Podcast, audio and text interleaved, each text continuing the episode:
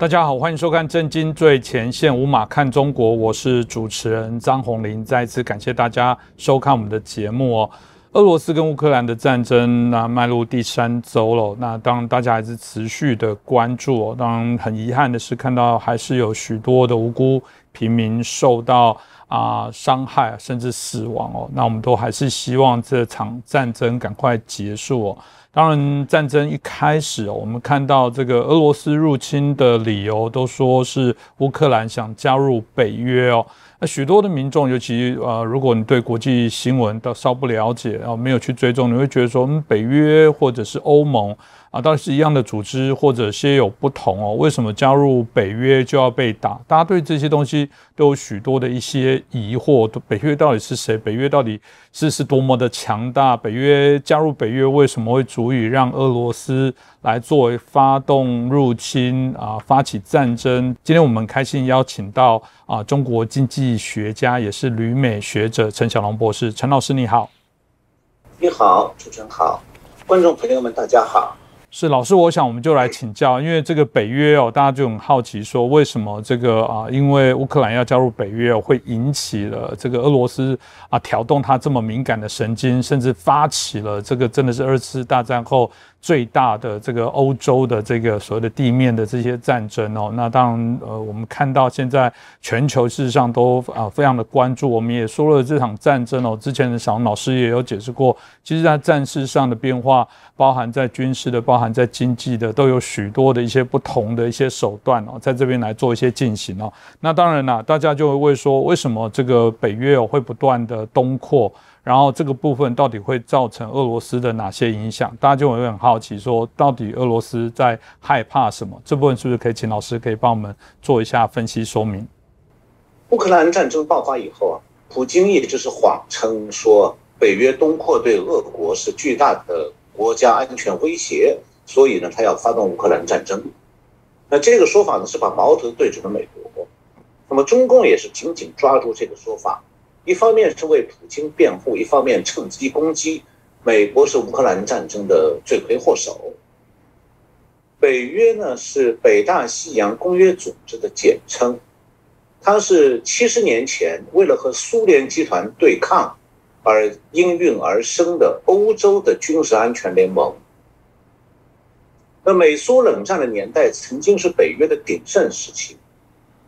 二十世纪九十年代初的时候呢，冷战结束了，北约一下子似乎好像失去了假想敌，但是由于俄罗斯的军事势力仍然强大呢，所以北约还会继续存在下来。那么对台湾来说的话，从北约的功能就引出来一个值得思考的问题，那就是说，目前印太地区还没有一个这样的亚洲的北约，那是不是说我们有一个地区性的军事安全联盟？这个区域的安全问题就高枕无忧了。那么，乌克兰战争爆发以后，普京是说北约东扩构成对俄罗斯的威胁，听起来好像北约成了个麻烦。那么，北约现在面临的状况呢，其实也提出了一个疑问，因为表面上看，好像北约这个地区性的军事安全联盟的存在，反而成了欧洲的火药桶。那么，是不是说？与欧洲潜在的这个红色大国达成信任和妥协，欧洲就能够和平安宁，避免战争呢？那么，如果把这个问题套用到台海区域，就变成说，是不是要对中共建立合作、信任、妥协？呃，不要依赖任何跨国的军事协作，台湾就可以安全无事了？那么，过去在台海问题上，一直有一种声音强调说，不要与中共对抗，中共讲什么就顺他就好了，呃，这才是台湾的福音。那么最近几年，中国也摆出了武力威胁台湾的姿态来，不断在苦军备战，宣称武力统一台湾呢已经进入倒计时。今年这个中共召开全国人代会和全国政协会呢，李克强做他的最后一次政府工作报告的时候，军方发言人又再次的威胁台湾。那中共的这一切作为啊，粉碎了和平鸽派的声音，也否定了和平鸽派的梦想。那台湾现在越来越多的人是认识到，说反共保台是台湾唯一的希望。那但是啊，北约的功能问题啊，引发了乌克兰战争，这就暗含了一个现实存在的疑问。那就是没有印太地区盟国的协作和支援呢，台湾的国防独木难支。但是，什么样的地区性军事安全联盟才能够有效、真正有效的避免战争？其实，我们只要深入来分析乌克兰战争的由来，就可以了解到说，到底什么样的地区性军事安全协作才有效？这个问题远远不像表面上看起来那么简单。所以啊，他现在不是说在欧洲要不要北约的问题，而是要什么，而是一个要什么样的北约的问题。那什么叫做要什么样的北约？我们不能够把北约啊看作是一尊菩萨供在那里，大家经常去烧香拜佛就保佑平安了。北约它是一个组织，它会变的。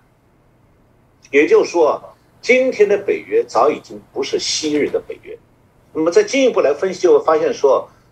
我今天要讲的一个结论就是，昔日的北约是在保平安，今月今日的北约在惹灾祸。那么具体来讲，就是说，自从北约成立，呃，自从欧盟成立并且不断扩大呢北约，就从保平安变成了惹灾祸。那这个结论我先讲出来，那很多观众朋友们可能会觉得很奇怪，为什么会这样？真的是这样吗？那我在展开分析之前啊，先讲解一下今日北约和昔日北约的差别。这个差别简单来讲是两点。第一点就是昔日的北约，就是冷战之之这个冷战期间的北约，是它没它的成员国之间没有价值观上的严重分歧。那么昔日的北约也没有多头争夺领导权的问题。这里讲的价值观分歧啊，不是指民主和专制的区别，而是西方马克思主义塑造的左派价值观和自由民主国家传统价值观的差别。那么我再概括一下今日的北约。大家就可以理解，今日的北约和昔日的北约到底有些不同，什么地方不同？那刚才我讲到，昔日的北约成员国它没有价值观上的严重分歧，所以他们要团结一致去维持冷战当中的优势。但是今天的北约内部，西欧国家的左派要反战，要亲俄国，而苏联解体之后加入北约那些原东欧集团的那些全苏联集团那些东欧国家呢？对俄罗斯的战略野心是保持着高度的警惕，这样的话，现在的北约两种价值观在打架。那么另一方面，昔日的北约成员国都尊重美国的领导作用。那今天的北约当中呢，德国和法国要按照自己的左派价值观去改造北约，要改变北约的功能，所以就发生了这个争夺北约领导权的问题。所以啊，不懂北约的转变，就不懂今天乌克兰战争的由来，也就没有办法懂两点。一点就是说，什么样的地区性军事协安全协作才可能有效保护区域安全？第二就是什么样的国家主导之下的地区性军事安全协作呢，才可能有效的保护区域安全？那很多台湾的观众可能不知道，由于西欧是以西德国为首的。那么，德国过去几十年来呢，一直在慢慢的向新马克思主义这个方向转弯，左转弯。那么，北约和欧盟就被欧洲的左货、左派之货、左货所支配。那么，在欧洲就实行一统大欧洲、绿色能源还有反战的和平主义战略的这样一个背景。所以，在这个背景下，欧盟事实上是为普京的霸权主义敞开了大门，创造了条件。那么另一方面呢，欧盟和北约的新成员国当中啊，有一部分是前苏联集团的国家，他们当年曾经都要求民族自主，反对苏联压迫，进行抗争。一九六八年，呃，一九，比方讲，这些国家在抗争的时候，都遭到了苏军坦克的残酷镇压。一九五三年在东德，一九五六年在波兰和匈牙利，一九六八年在捷克斯洛伐克，苏联都和这些国家结下了血仇，因为他们很多抗争者就倒在苏军坦克下。那这种经历啊，这个经历过苏联军队血腥镇压的这些欧盟的新成员国啊，他们不信任德国还有其他西欧国家的亲俄罗斯的政策。所以他们就不断寻求呢美军可以象征性的保护。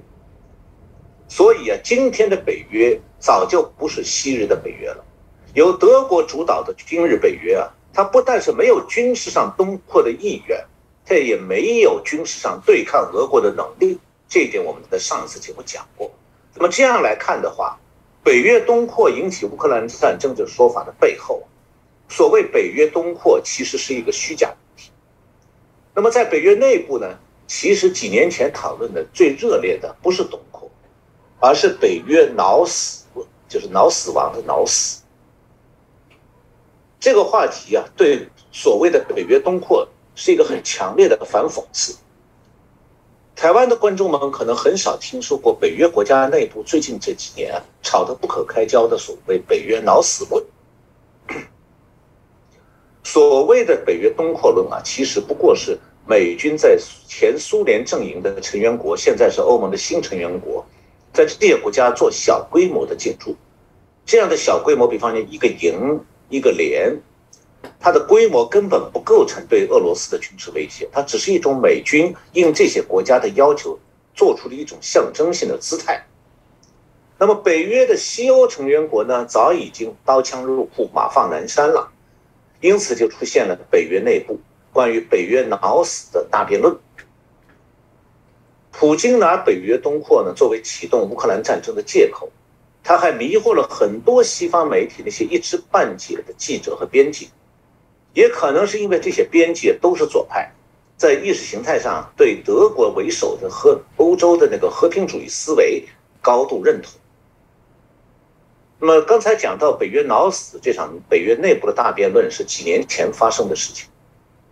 北约呢，它每年会例行的举行峰会。那么，二零一七年之前呢，北约峰会的主题主要是讨论乌克兰东部的分裂问题，还有欧盟东扩的问题。呃，当时呢，这个当欧盟在德国和法国的主导下不断向东扩容，试图壮大欧盟控制的范围的时候，欧盟自己的防务却越来越松弛。那么，一个显而易见的矛盾就出来了。就是说，随着欧盟不断的东扩，欧盟的边界就越来越接近俄国。这种情况下呢，俄国的反弹本来是应该引起欧盟的唤起欧盟的防务意识，但偏偏在这个时候，德国和法国却致力于靠拢俄罗斯。那么这种背景下呢，北约的主要军事力量的组成就发生了重大变化，就是说，欧盟国家。在北约里头，他们的军力是不断的萎缩。美国呢，成了北约唯一的维稳力量，维持稳定的力量。那与此同时呢，美国和欧盟在防务战略上的判断开始背道而驰。这种背道而驰表现在两个方面，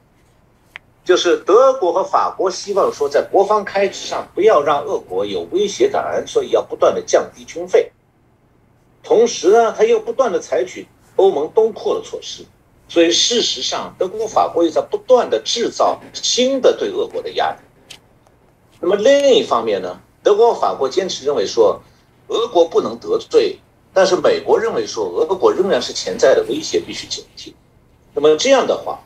法国和德国就坚持，就既要想独立自主的主导欧盟和欧洲的走向，又反对美国。对俄国保持警戒状态，还要美军继续给欧盟提供军事防卫。那么在这种背道而驰当中呢，我们就看到了德国和法国的极度自私和狂妄。一方面呢，德国认为说我自己作为欧盟的领导国，欧盟东扩能够提升国德国的国际领导地位，所以呢，欧盟的亲俄罗斯政策不能受到美国的干扰。那么另一方面呢，德国自己又不愿意花军费来维持自己的军力。却要求美国长期为欧盟的国防买单。那北约呢？从它建立的一开始就规定说，所有成员国要按 GDP 的百分之二列支国防费。那么北约公布的数据显示呢，比方以二零一五年为例，美国当二那一年支出的国防费用是 GDP 的百分之呃三点六帕，德国只支出一点二帕，也就是四百亿美金。那如果单看，德国军费占 GDP 的比重啊，它的历年数据啊，这个据斯德哥尔摩的国际和平研究所出版的有一本年鉴，叫做《军备、裁军和国际安全》。这个年鉴显示的话，德国军费占 GDP 比重最高的时候是一九六零年，这个一九六零年代美苏冷战的时期，那时候德国军费占 GDP 五趴，以后就一路下降，到了二零零五年降到一趴，几乎它就只能用来做人事费用。那么站在德国和欧盟成员国的立场呢，好像对欧洲的军力保护不要钱的。所以，德国等这些欧盟国家宁可把钱花在自己的社会福利上。关于这一点，德国的前总理默克尔曾经明确表达过：德国不能增加军事开支，钱必须用在经济上。那么，站在美国纳税人的立场来看的话，既然德国认为说亲俄政策可以保证欧洲的安全，你军力不过是个花架子，没有军队不像话，真有军力不应该。那美国人为什么还要自己来交钱为欧盟的安全买单？所以正因为如此啊，川普总统上任以后，在二零一七年和二零一八年北约峰会上，对德国的上面这种自自私而矛盾的立场明确提出批评。当时川普这样讲，他说：“俄德国已经被俄罗斯控制了，成了俄罗斯的俘虏。德国总理默克尔呢，有钱买俄罗斯的天然石油气、天然气、石油。”却不愿意为北约支付足够的军费。川普总统认为说，北约欧盟成员国本来应该老老实实按照北约的规定，各国的防务开支必须达到 GDP 的两趴。那么，二零一七年五月，川普总统在北约的峰会上就这样讲说：，目前二十五个、二十八个成员国当中，有二十三个国家未能支付其应该支付的份额，这对美国人民及其纳税人是不公平的。那当时默克尔呢是这个顽固的坚持这个德国的立场，这个既不肯增加军费，也不肯这个放弃亲俄的路线，同时还对美国表示出明显的不满，甚至呢对美国表达出敌意来。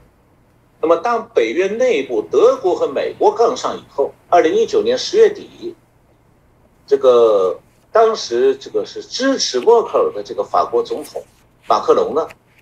这个接受英国经济学人专访就说了这样一番话，他说北约已经脑死亡了，美国独自做战略决策，不与盟友协调。这一番北约脑死论的意思就是说，北约内部在战略和政治维度上存在的根本分歧，已经不能够在认识上就假谁是假想敌来统一思想。那么到了二零一九年十二月的北欧峰会，呃，北约峰会，马克龙的脑死北约脑死论啊，在北约内部引起了很大的震动。当时德国总理默克尔是说呀，马克龙言过其实了，没必要做这种空泛的评论。那土耳其总理这个埃尔多安呢，讲话就很刺刺耳了，他是直接喊话马克龙说：“你该去检查一下你自己是不是脑死亡了。”那川普总统是说呢，马克龙的脑死论真的非常恶劣。他说：“依我看，法国失业率很高，经济又不景气，没有比法国更需要北约的国家了。那么惹了事的这个马克龙自己呢，很强硬的拒绝为他这个北约脑死论道歉。这个马克龙这个北约脑死论呢，是表达德国、法国不能够完全主导北约防务战略的这个牢骚，是发牢骚。”但是呢，我们把北约脑死论从字面上也可以可以转用到德国、法国领导人身上。说到底呢，美国不是欧洲国家，它不可能成为欧盟成员。那么，单单从欧盟领导国德国、法国领导人的思维来看，他们的决策确实有导致北约的欧盟成员国脑死这样一个问题。那德国和法国是自以为已经把握了欧洲未来的命运了，所以他们要通过不断的扩大欧盟来实现统一欧洲的乌托邦美梦。这个统一欧洲是写在欧盟成立宣言里的。然后德国、法国希望说，他们以欧洲之主的身份，要能够与美国平起平坐。那么被这个乌托邦冲昏头脑的德国、法国领导人呢，完全忘记欧盟东扩就会警醒俄国。从而加重欧盟对东部成员国的防务义务。那么德国自己呢，又是实行裁军，还有缩减军备的战略的，又取消了欧盟国家实际的国防能力。所以这种昏庸而狂妄的欧盟国际战略，确实是一种脑死式的思维。拜登上任以后呢，他为了反创，采取了迁就德国的欧盟主张，所以他不再对欧盟德对德国施加必要的增加军费方面的压力。这样的话，等于说拜登入伙了，加入了这个德国、法国领导人这套欧盟战略。北约呢，就从欧盟成员国脑死变成北约脑死。那么这种脑死的后果显而易见，一年之后，乌克兰战争爆发。那这场战争充分证明了，特朗普总统确实说对了，德国的亲俄裁军两大战略都造成了这场战争的爆发。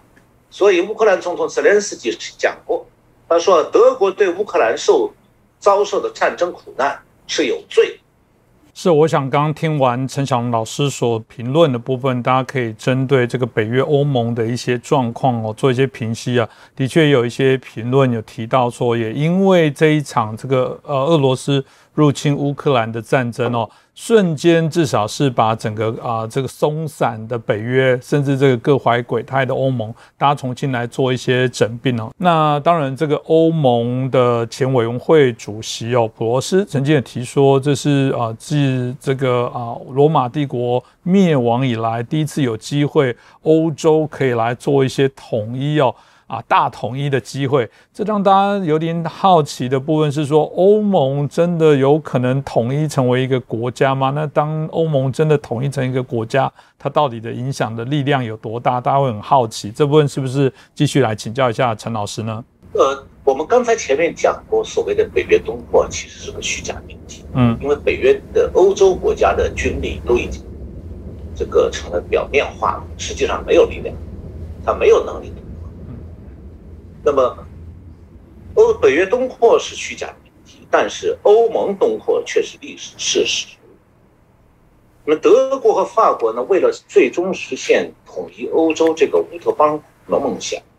组建了欧盟，然后就不断在扩大欧盟的成员国。那么由于西欧的国家基本上都已经成为欧盟的成员国，所以德国和法国要实现统一欧洲的乌托邦梦想。就只能在欧洲的东部寻找新的成员国。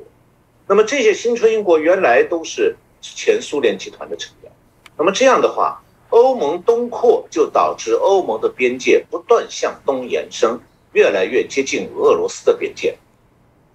那么对这些前苏联集团成员国来讲，他们自己很清楚知道，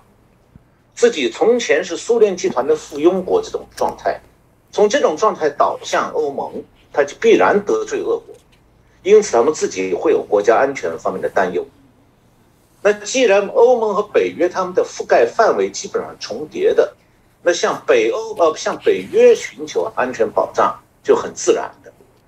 那这种选择呢，本来也是给欧盟新成员国的国家主权，不需要俄国批准。那么当时俄国政府呢，这个在欧盟向东扩大的时候呢，他还没有。这个直接干涉他这些国家的内政，也没有采取任何军事威胁行动。实际上，第一批苏联集团成员国申请加入欧盟的谈判时间呢，是一九九八年三月三十一号，从那时候开始的。呃，然后是到就一九九八年五月二号，美国参议院才正式批准美军可以为欧盟的部分新成员国提供有限的象征性保护。所以从时间点上看，是欧盟东扩在先。美国给其中一些国家给象征性的保护在后。那其实啊，如果俄罗斯是一个真的民主国家，也尊重其他邻国的领土主权，没有霸权主义野心，那么欧盟东扩也应该不至于引起欧盟和俄国的军事冲突和战争。但是啊，西方国家包括美国的一些左派学者，一直对俄罗斯的民主化做出了错误的判断。以至于误以为说俄罗国不会走向霸权主义的道路。比方讲，《纽约时报》最近刊登了一篇很有名的 Thomas Friedman 的文章，他的说法就是以刚才讲的这种错误判断作为前提的。他假设是说啊，俄罗斯的民主化是成功的，民主化的俄国应该得到西方的信任。这位 Thomas Friedman 长期分析外交关系，但是他缺乏对俄罗斯有真正的深入了解，所以他居然认为说俄罗斯的民主化使得俄罗斯从此像一个成熟的民主社会一样可以信任。这种资深专家所犯的幼稚错误的来源是自以为是，他根本不懂得共产党国家制度转型的关键在哪里。那所谓共产党国家的制度转型啊，有两个明显的制度建构构建层面，这是大家都熟悉的所谓政治上的民主化和经济上的市场化。但是在这两个层面之外，还有一个迄今为止通常被大家忽略的基本问题，就是要完顺利完成一个共产党国家的制度转型，除了政治转型、经济转型之外，还有一个转型是必不可少的，也是最艰难的，就是社会转型。也就是 social transformation，这是我提出来的新概念，以前没有人这样讲过。呃，我说的这个社会转型指的是说，全社会大多数社会成员，就共产党社会的全多大多数社会成员的道德观、价值观，还有日常的个人行为，都必须要转变。因为在极权主义的共产党国家，洗脑是维持统治的一个基本手段，而目的呢是改变大家在共产党。在建立政权之后，原来就已形成的社会上的道德观、价值观和行为模式，要把那个完全这个改变。在中国，就是说要把民国时代的道社会上普遍的道德观、价值观和行为模式都改造掉，要把老百姓改造成共产按照共产党意识形态教条来思考、来行动的人。比方讲，今天的小粉红就是非常典型的。那么毫无疑问。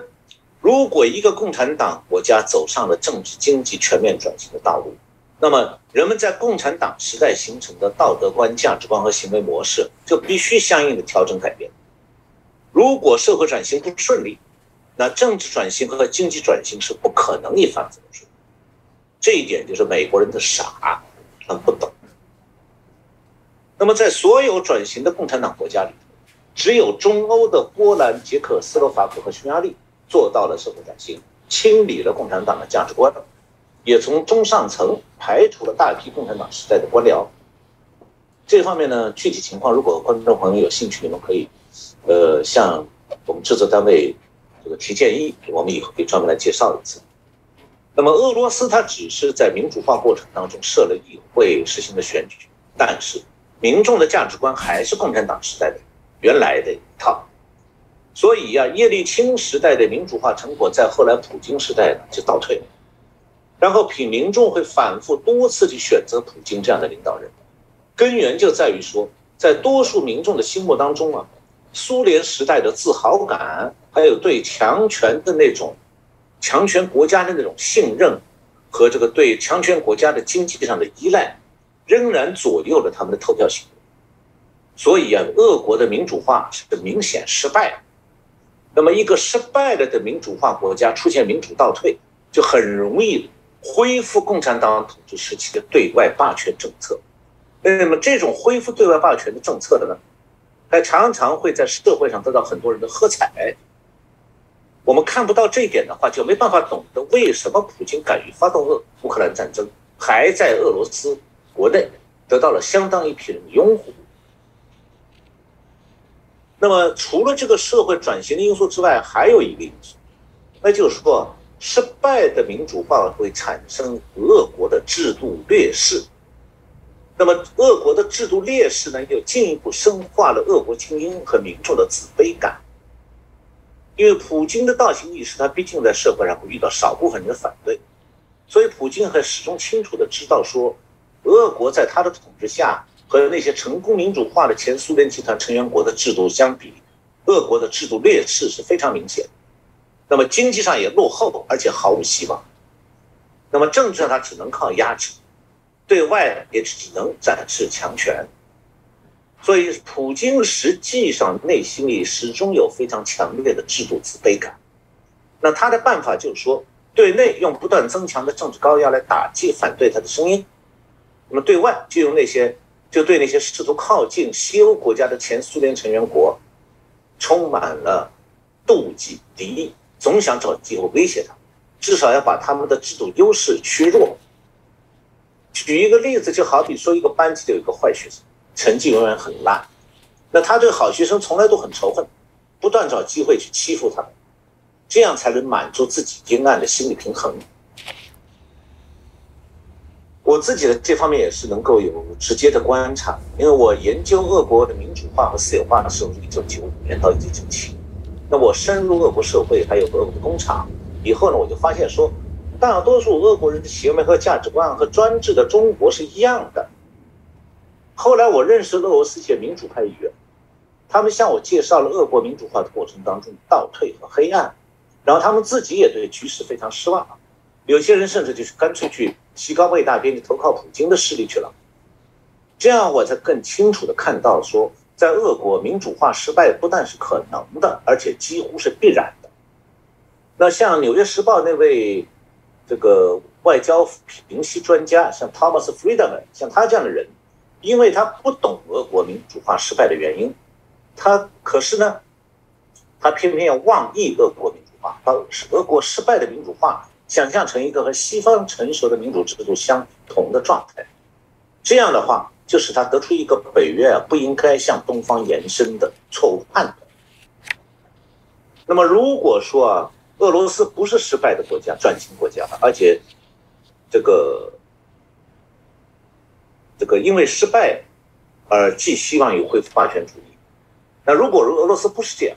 而是像中欧那些成功完成制度转型的国家，像波兰、捷克，那么俄国是本来可以和周边国家和平相处，谁也不会担心自己面临威胁。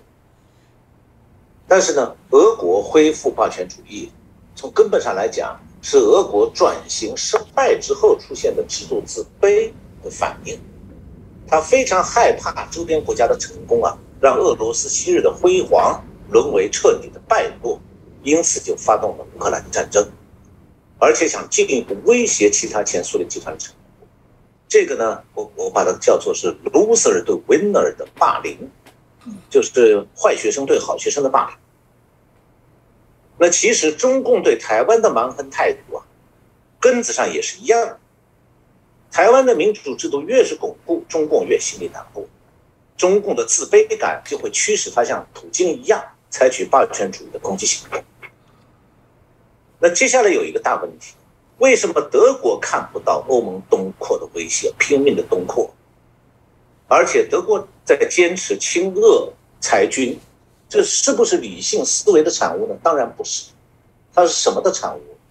是马克思主义意识形态的产物。我们必须看到，虽然德国算是民主国家，但它同时也是世界上热爱马克思主义的那些左货的发源地。德国是马克思和新老马克思主义的故乡。那么，在德国，我们可以刚观察到，说德国多数民众对马克思的影响和对纳粹主义的态度是完全相反的。对马克思主义还有马克思，他们不以为耻，反以为荣。他们面对马克思主义的真实制度——苏联模式，他不愿意承认苏联模式和纳粹统治这两种制度都是极权主义这样一个本质。相反，德国人很多人认为说马克思不能否定，新马克思主义的政治正确一定要坚持。那么实际上，我当年到德国去做访问学者，邀请我的还就是社会民主党的这个一个非呃弗里迪希施史蒂夫通，而不是伊本特史蒂夫通，就是艾伯特基金会，他们。还特地的安排了几个当时他们的访问学者，其中还有阿拉伯国家来的，根本人家和马克思没关系。我这个中国派去的呢，好歹算是跟马克思有点沾边。然后我们就被安排到德国这个东部，呃西部那个特里尔一个小城，是马克思的故故居，到那里去参观、瞻仰。然后进去的时候，我看到在门口一个很大的留言簿上。有中国人用中文写的一句话，我看了以后哑然失笑。我把它翻译成英文。这句话写的是北京人写的，叫做“老板呀，你可把咱害惨了。”就是真正经历过共产党统治的人都讨厌马克思，非常恨他，但是德国人爱他爱的不行。那么欧洲的左派意识形态通过。知识分子的传播，然后就出口到美国，深深感染了美国的思想界和文化界，那终于就产生了美国这些年来的左祸。那么要再讲到德国的这个毛泽东主义派，这个历史就更深了。因为在毛泽东发在中国发动文革的时候，德国出现了一个毛泽东主义派的恐怖主义小集团，叫做红军派。他们这是在西德，他们绑架企业家、绑架政治家、勒索钱款。失败以后呢，这个被通缉了，他们的骨干就纷纷逃到东德，靠共产党政权保护他们。东西德统一以后，这些人又回到东德。我曾经有一年在。在德国柏林，就是这个这个世纪初，认识了几个德国绿党的重要骨干，然后我才知道，就是当年毛派的那个红军派这批恐怖主义小分子，他们的支持者和小喽啰，发展出来了极左派的政党，现在的德国绿党。绿党早期的不少重要成员，当年曾经就是红军派的支持者或者小喽啰。现在呢，德国这个绿党已经在选民的支持下进入内阁了，正在和另外一个左派政党德国社会民主党共同执政。那么，德国的左祸其实是由来已久的。七十年代以后啊，德国的历届政府多半是对红色帝国还有附庸国保持温和态度。这种政策走向当然有它意识形态根源，不仅仅是因为说德国社会民主党历史上。一直是对卡卡尔马克思有好感，也因为这个德国的社会民主党继承了马克思的一些政治经济主张，就他们早年他们那个祖先叫做第二国际，所以呢，德国社会民主党对共产党政权有一种意识形态上的亲和感。那么这种意识形态在德国社会有着长达几十年的影响，德国的知识界和文化界以倾向于马克思主义的左倾为荣的。然后也要讲到默克尔，他在德国执政了十几年，他虽然表面上是代表着这个非左翼的叫做基督教民主政治联盟，德文缩写呢是 CDU，CSU，但他实际上是生长在共产党东德的，所以他在西德当了总理以后，曾经承承认说啊，我我自己当年在东德生活挺幸福，所以他从来没有深刻批判过马克思主义或者是共产党的。这个东德的共产党制度，他只是批批判过德国那个 Stasi，就是秘密警察。显然啊，默克尔也是一个声带红色基因的人，他继承了德国社会民主党的许多亲俄的政策，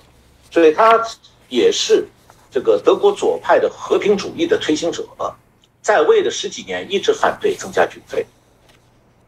那么，另一这个在的国际关系方面啊，德国社会和德国政界长期以来是弥漫着一种乌托邦式的这个所谓的 pacifism，就是和平主义，也可以叫做非战主义。这种意识形态呢，背景就是反西方的自由民主制度、反资本主义的新马克思主义。那和平主义表面上是反对一切战争，鼓吹用和平和非暴力来解决国家之间冲突。但是他们不区分战争的性质，哪怕是保卫自己国家的战争，他们也反对。他们天真的认为说，通过和平的协商就能够解决国家之间的冲突。那么经常有一句话叫做“你们有枪，我们有花”。实际上呢，上个世纪六十年代再度兴起的这个和平主义思潮，和欧美社会。当时六十年代出现的反战、反越战的行动有关的，那么反越战的运动呢，是欧洲和美国的毛派、毛泽东派推动推动的，就左极左派知识分子，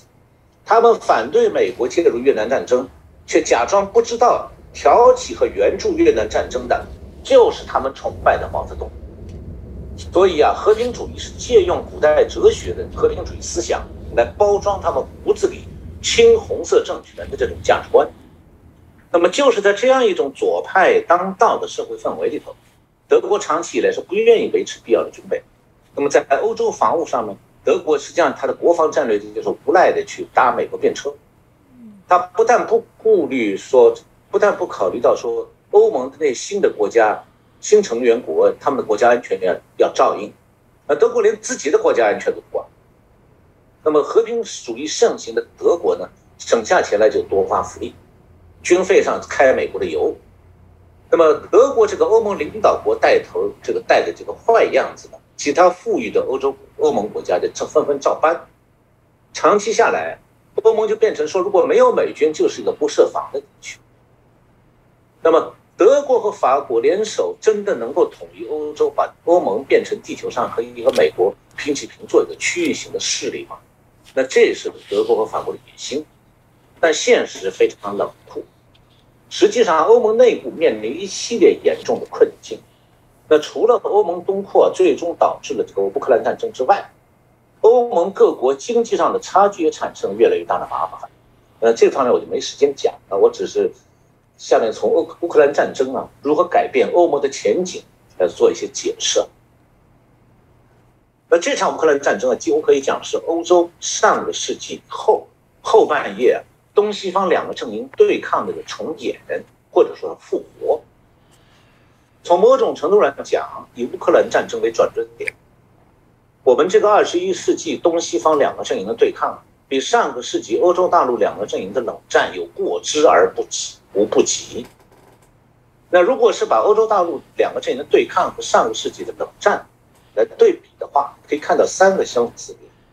第一个就是说，上个世纪欧洲的冷战是东西方阵营的互相对峙，互相彼此是以核武器互相威慑。那么这一次，普京又玩起了核威慑，下令他的德国战略司令部进入特别警戒状态，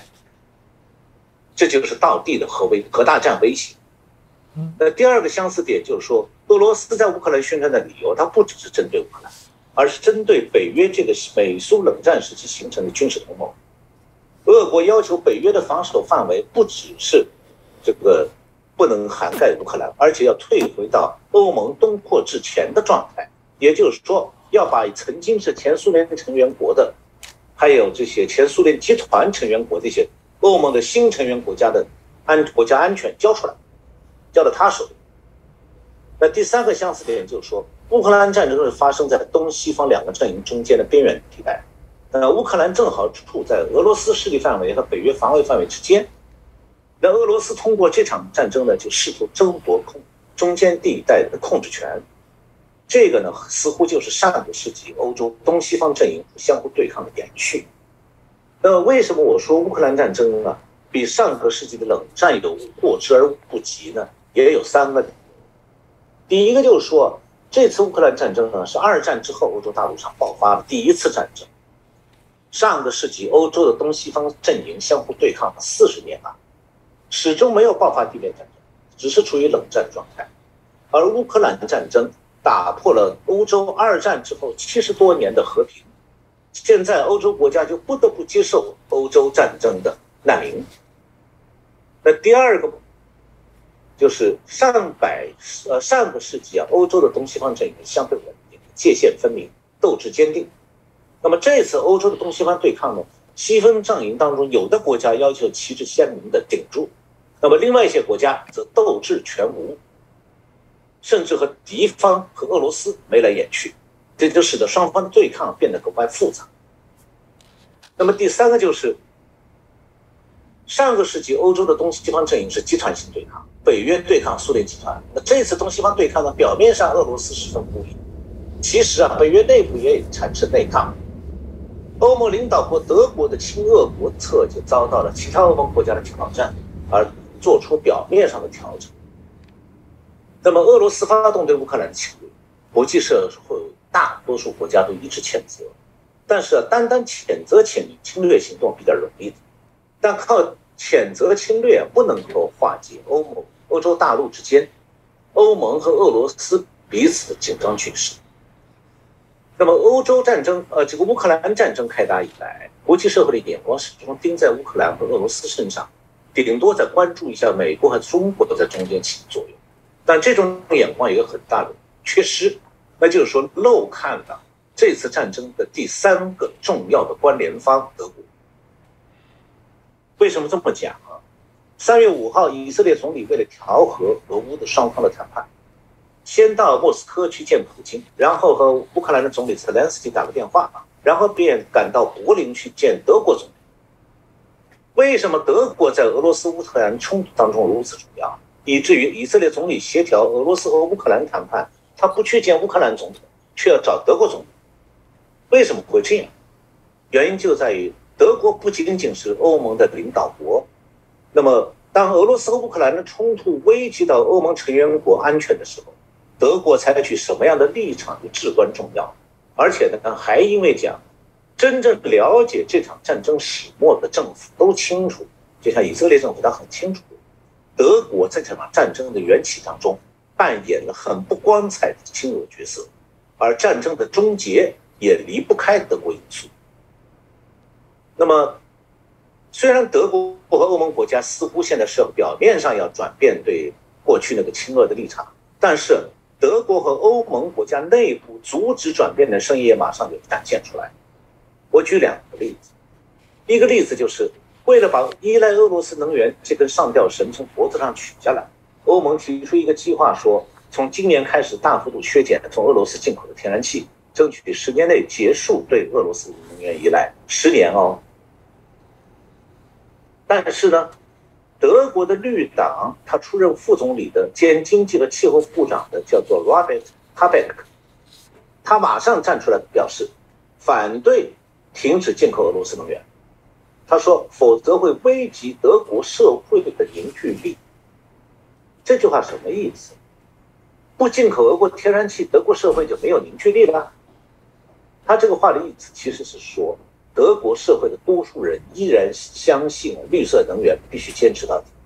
你如果不进口俄罗斯能源，德国的绿色能源方针就会破产。那么这样的话，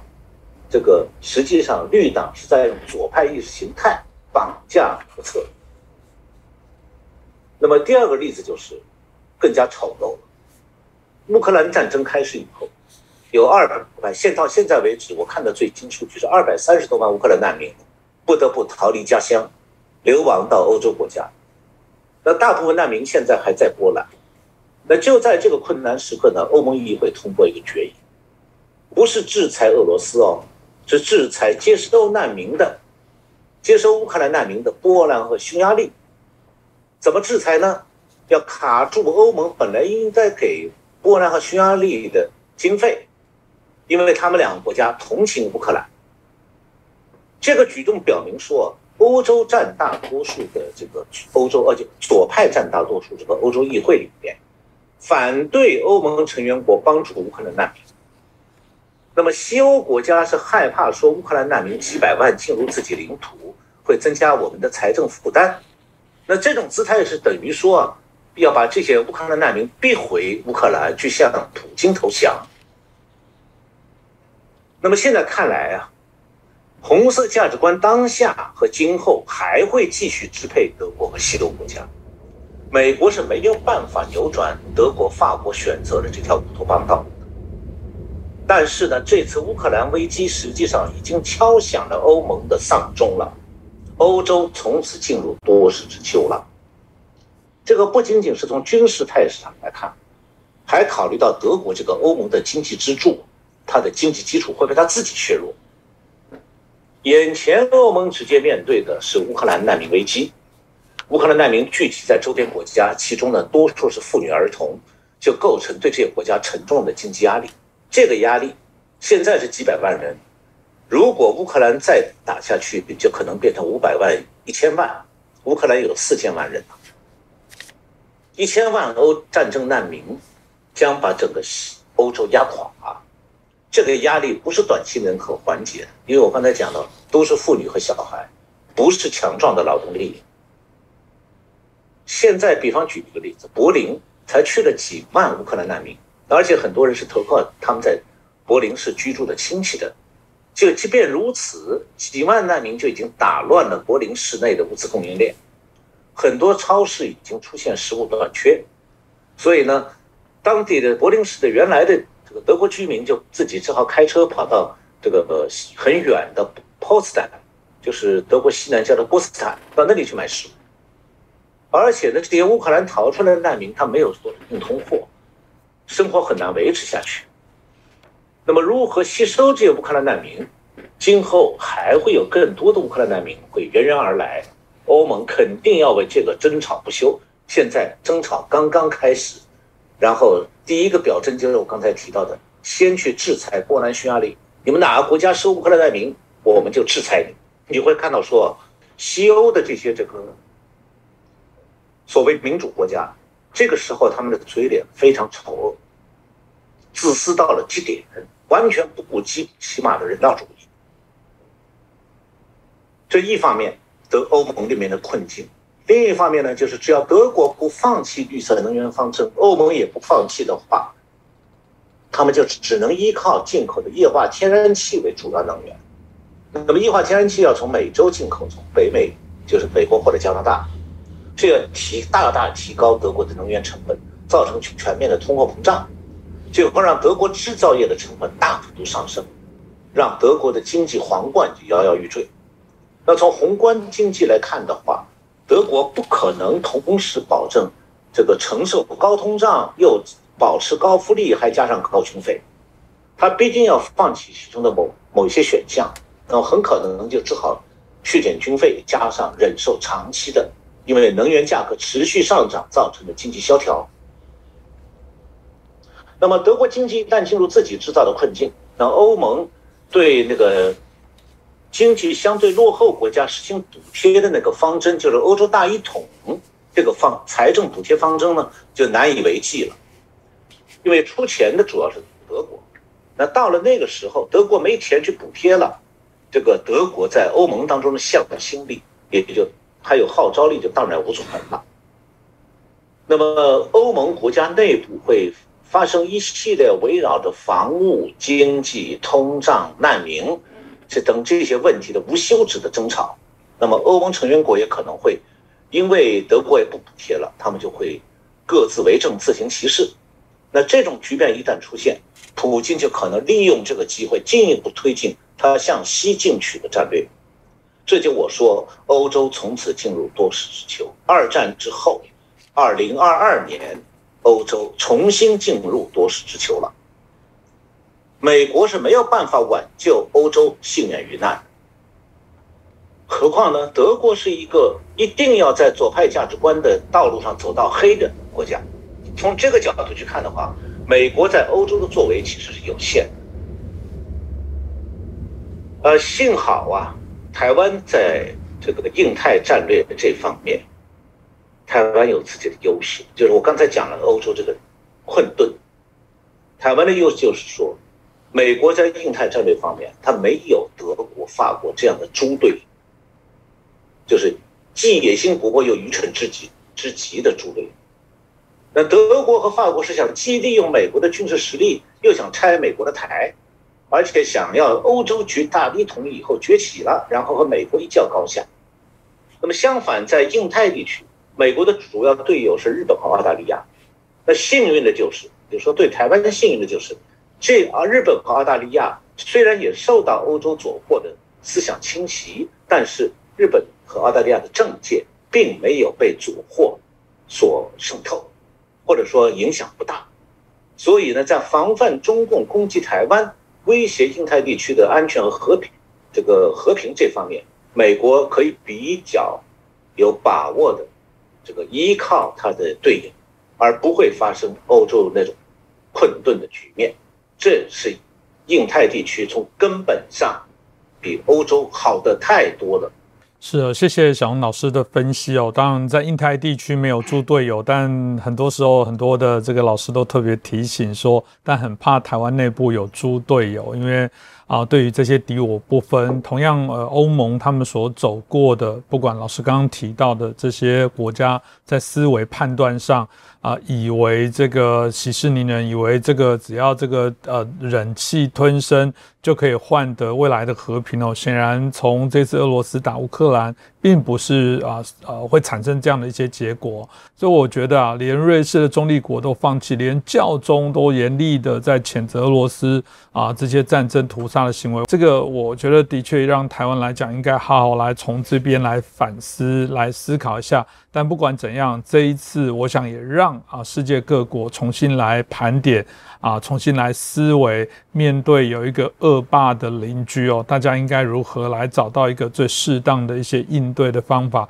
我想这都是一个非常惨痛的教训啊。那还是如一开始开场所说，我们还是希望这场战争。赶快的结束哦，然后各个国家，我觉得重新再做一些盘整，对台湾来讲，尤其是非常啊重要宝贵的一个学习的一个机会跟经验哦。所以再次谢谢小红老师哦，给我们带来这么精彩的一些深度的分析。当然，如果你喜欢我们的节目，也欢迎大家帮我们订阅、转传、按赞、分享。当然，欢迎大家留言啊，我们的节目哦。哦，我们还是在说，我知道大家呃看过这么多的一些争论节目，大家有不同的一些看法跟想法。但我们都尊重，但我想我们的节目至少一直维持在我们讲我们相信跟知道的事情，我们也不希望去扯谎，或者也许在某些资讯分析的过程当中与大家的价值不同，或者某些分析的过程当中到最终的结果不一定相近，但至少我们还是很诚心的把我们所相信的事情来做一些分享。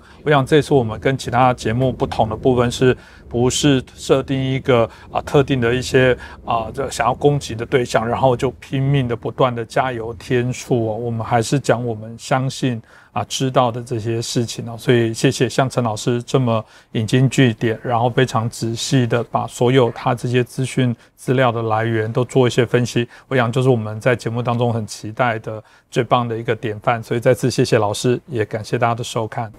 呃，不会。谢谢主持人，谢谢我们各位观众朋友们收看这次节目，我们下次再见。